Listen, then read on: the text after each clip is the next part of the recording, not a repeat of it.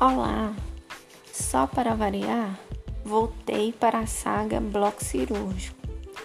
E lá, os médicos retiraram um pedaço do osso frontal que estava tomado de bactéria. Sorte minha que o meu cabelo é bom e cresce rápido e tampa. Nem dá para perceber se eu jogar o cabelo na frente.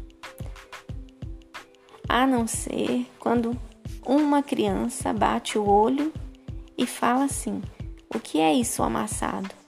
Porque criança é curiosa, né, gente?